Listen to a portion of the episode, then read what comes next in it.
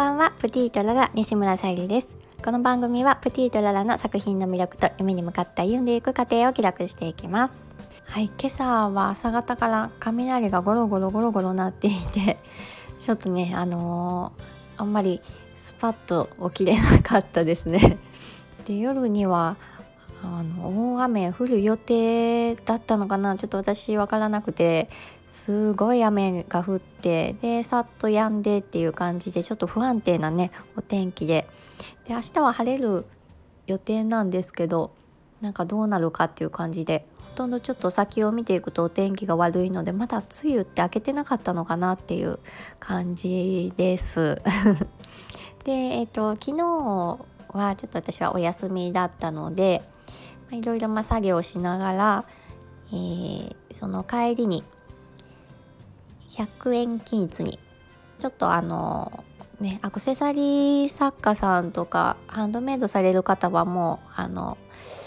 ね収納ケースとかすごく必須だと思うのでお世話になってるかと思うんですけども昨日もねなんかあのパーツがいろいろ増えてくるのでその入れ物を購入しに100円均一に行ってきました。タイトルにもあるように進化し続ける100均に注目ということでうんなんかいつも100円均一のクオリティというか、まあ、100円は100円かもしれないんですけどこれ100円っていうものも結構ありますよね。でその中でうんなんかいろいろねいつもあの感じさせられることがあってで割と私にしては久しぶりに100円均一に行ったかなというのででいろいろ売り場を見渡してみると本当回転が早いですよね。もう季節に合わせてのあの品揃えとか。でまあ以前あったものがねあのもうなくなっていたりというか商品が入れ替わっていたりとか、うん、あと、まあ、ハンドメイド作家さんも使用している方もいるのかもしれないですけどやっぱりあの素材がね100円ということで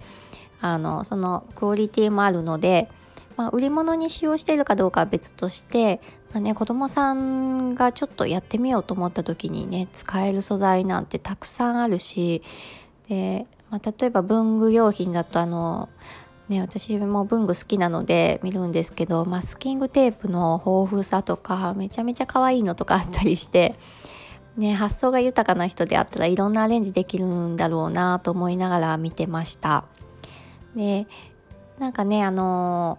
体験とか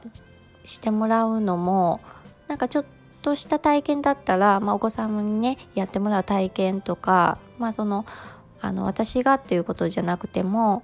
あの親御さんが教えるのに使ってみたりとか、うん、なんかそういうチャレンジに使える商品がすごく多くて、うん、なんかね夢が広がるなって思いましたね。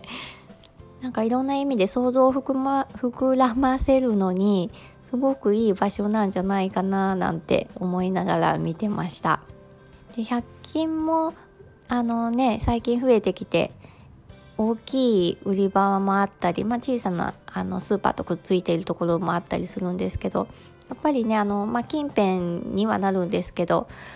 うん、あのここの、うんまあ、自分にとってかもわからないんですけど見やすいなとか入れ替わりが、うん、早いなとか思うところは大体決まっていて、うん、やっぱりそこに行くとなんか気持ちよく回れるっていうかそういう売り場作りも大事だなってなんかちょっとねあの、うん、ビジネス感覚というか、うん、消費者目線ではないちょっと感覚を持ちながらちょっと見てきました。で今やねあのうん、ネットとかで見ていてもなかなか手に入らないような逆にパーツが売っていたりとかもあのねしたりするのでうん、あのなんか取り入れてみるとかでも、うん、幅が広がるなって感じたので、うん、あの時々ね見に行くのは大事だなって感じました。うん、どんどん進化している、うん、あの場所だなと思いましたので何かね創作活動とかで行き詰まった時とか何かね発想を求めたい時にちらっとねふらっとまああの覗きに行くのもいいんじゃないかなって感じながら行ってきました。はい。今日も聞いてくださりありがとうございます。プティータララさゆりでした。